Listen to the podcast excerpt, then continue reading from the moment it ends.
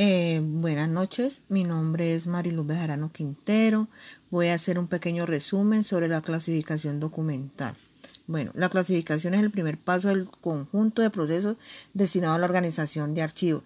Dentro de la organización de archivos se realiza la clasificación, ordenación y descripción. Como proceso archivístico, la clasificación me permite la identificación y la agrupación sistemática de documentos. La clasificación debe reflejar la estructura de cada entidad.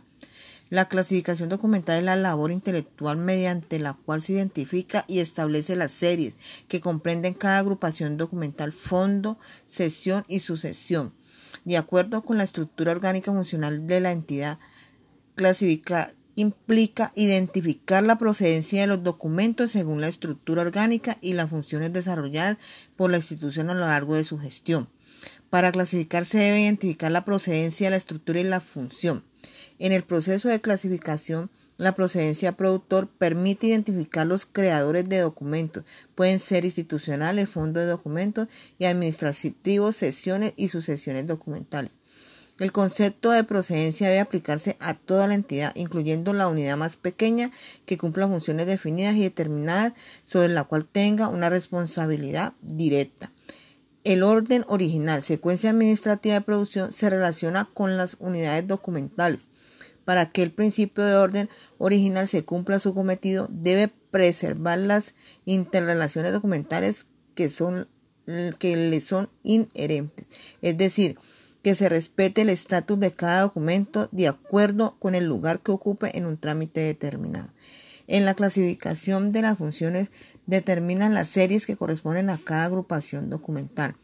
Con la clasificación se reconstruye cómo es y cómo funciona la entidad que ha producido los documentos. La primera tarea que debe abordarse es la identificación de las agrupaciones documentales, fondo, sesión, sucesión, a partir de la información contenida en los actores administrativos de creación y reestructuración del organismo productor y de los organigramas. Para identificar las sesiones y las sucesiones documentales relacionadas con la documentación producida por cada una de las dependencias de mayor rango y por los grupos de trabajo en que éste se subdividen, es necesario recopilar los actores administrativos mediante los cuales se legalizan los cambios estructurales de la entidad y establecer la jerarquía de las dependencias para saber cuáles de ellas son de nivel directivo y cuáles son de nivel subalterno. La clasificación debe sustentarse en el respeto a la estructura de la entidad, para lo cual es necesario tener a la mano tanto los estatus como los organigramas. Las series documentales se identifican con las funciones y actividades desarrolladas por las dependencias por el cumplimiento de los objetivos propuestos. En conclusión, la clasificación documental es, un, es fundamental para la organización de los archivos, ya que de esta forma la información puede ser más oportuna y eficiente a los diferentes requerimientos de los usuarios. La ordenación en sí da el punto de referencia a dónde está exactamente la información ubicada. Aquí les voy a dar un pequeño ejemplo de lo que yo hago. Eh, yo trabajo en la alcaldía municipal de Yotoco, en la comisaría de familia.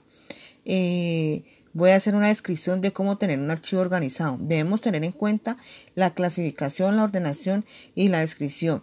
Debemos saber la organización del archivo para así tener un orden en la oficina y así poder encontrar un documento con más facilidad.